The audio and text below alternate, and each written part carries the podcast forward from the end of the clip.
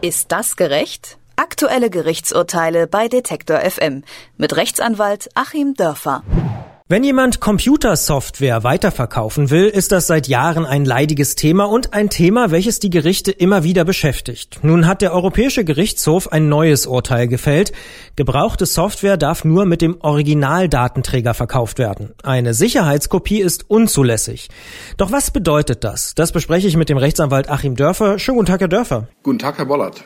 Vor vier Jahren hieß es noch vom Europäischen Gerichtshof, gebrauchte Softwarelizenzen dürfen wie jedes Gut weiterverkauft werden. Was unterscheidet denn das neue Urteil von damals? Das neue Urteil präzisiert äh, diese Rechtsprechung, weil dem Europäischen Gerichtshof eine nationale Entscheidung vorgelegt wurde, um zu klären, ob sich die alte Rechtsprechung auch auf Sicherungskopien bezieht. Und äh, der Europäische Gerichtshof hat jetzt klargestellt, nein, das ist nicht der Fall. Es können nur die Originaldatenträger als solche weiterverkauft werden. Könnte denn, wenn jetzt der Originaldatenträger beschädigt ist, der Verkäufer noch irgendeine andere Möglichkeit nutzen, um die Software zu kaufen?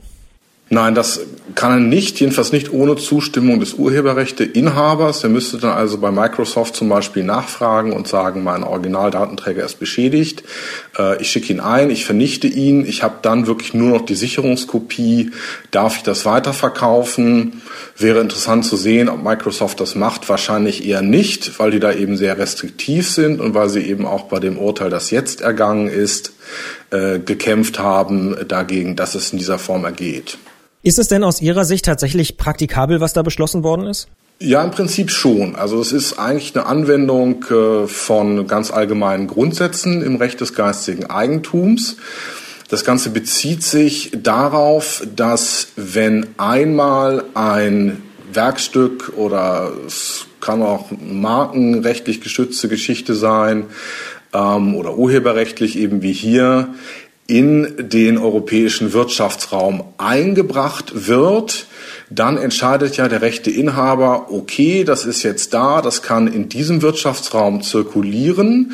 Und dann sprechen die Juristen vom Erschöpfungsgrundsatz. Das heißt, das urheberrechtliche Recht, eine Weitergabe zu unterbinden, erschöpft sich in diesem Falle. Denn sonst wäre es ja so, dass jedes Mal, wenn jemand neu eben die urheberrechtlich geschützte Software nutzen möchte, auch innerhalb desselben Landes, innerhalb der EU, dann wieder der Inhaber zustimmen müsste. Aber nein, das passiert nicht. Dieses Recht zur Zustimmung erschöpft sich. Und man muss äh, eben auch nochmal präzisierend sagen, das kommt in dem Urteil nicht so raus, dass also die Rechtsprechung dann natürlich nicht gilt für Software, die in den USA erworben wurde weil tatsächlich die europäischen Richtlinien davon ausgehen, dieser Erschöpfungsgrundsatz gilt ja nur innerhalb der EU. Ich kann also nicht in den USA diese Software kaufen, weil nämlich nur in den USA dann diese urheberrechtliche Erschöpfung eingetreten ist. Ich kann sie dort nicht kaufen, kann sie nicht nach Europa bringen und hier verkaufen, weil zum Beispiel Microsoft eben dem Verkauf innerhalb der EU nicht zugestimmt hat. Hm, das ist übrigens auch eine Falle, in die viele tappen, was jetzt Markenrechte angeht, die meinetwegen äh, Levi's Jeans in den USA kaufen und hier verkaufen. Da kann dann tatsächlich Levi's kommen und kann sagen, nein, ähm, wir haben eben der Nutzung unserer Markenrechte für dieses Produkt innerhalb der EU noch nicht zugestimmt, weil wir es nicht selber dorthin gebracht haben. Du darfst es hier nicht verkaufen. Und jetzt gibt's ja noch einen komplizierten Fall, nämlich zum Beispiel, wenn es niemals eine Original-CD beispielsweise von so einer Software gab, weil ich das Programm beispielsweise runtergeladen habe oder in der Cloud installiert habe. Ähm, was ist denn da dann der Fall? Was darf ich denn dann? Ja, ist eine spannende Frage. In der Cloud wird es ja wahrscheinlich dann möglicherweise eben noch mit irgendeiner Sicherung, mit irgendeinem Schlüssel hinterlegt sein. Ähm, wenn man das jetzt weiterspinnt, und darüber hat eben nun leider der EuGH nicht entschieden, dann müsste ich zumindest mit dem Gerät zusammen, mit dieser einmaligen Installation, die ja so vorgesehen ist, das Ganze weiterverkaufen können. Aber ich kann dann eben auch nicht eine Sicherungskopie zurückbehalten.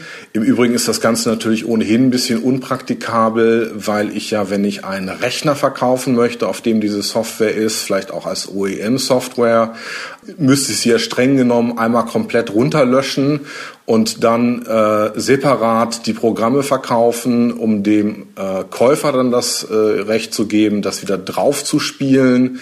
Ähm, das kann also eigentlich auch nicht sein. Da wird es noch eine weitere Präzisierung geben müssen, aber ich wünsche mir, dass diese Präzisierung eben dahin geht, dass man sagt, äh, egal ob es jetzt in einem Datenträger fest verkörpert ist, das Einmalige in den Verkehr bringen durch den Rechteinhaber, ob es jetzt durch Cloud erfolgt, ob es durch Download erfolgt, ob es durch eine OEM-Installation erfolgt, dieses Erstmalige in Verkehr bringen muss auch äh, ja, unter der Möglichkeit stehen, es weiterzugeben. Software weiterverkaufen ist erlaubt, allerdings nur mit dem Originaldatenträger. Das hat der Europäische Gerichtshof entschieden und ein Urteil etwas mehr präzisiert. Das Urteil hat Rechtsanwalt Achim Dörfer für Detektor FM mal ein bisschen unter die Lupe genommen und ich bedanke mich sehr für diese ja, Analyse. Danke, ich danke Ihnen. Ist das gerecht? Aktuelle Gerichtsurteile bei Detektor FM mit Rechtsanwalt Achim Dörfer.